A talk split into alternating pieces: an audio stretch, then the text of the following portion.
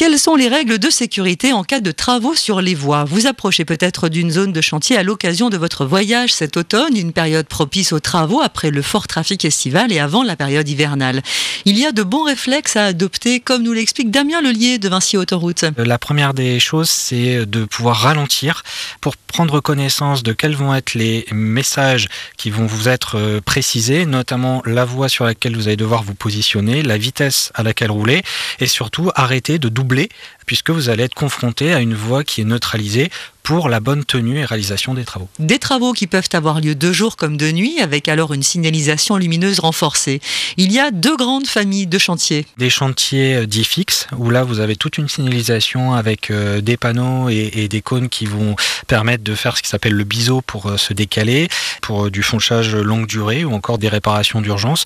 Vous pouvez aussi trouver d'autres types de chantiers qui sont dans ce cas-là avec des flèches lumineuses de rabattement tractée par un poids lourd et elle vous invite à vous déporter euh, simplement sur les voies restantes pour des chantiers de durée de moins de 24 heures. Et pensez à lever le pied pour votre sécurité et celle des agents à pied ou des engins qui travaillent sur ces chantiers.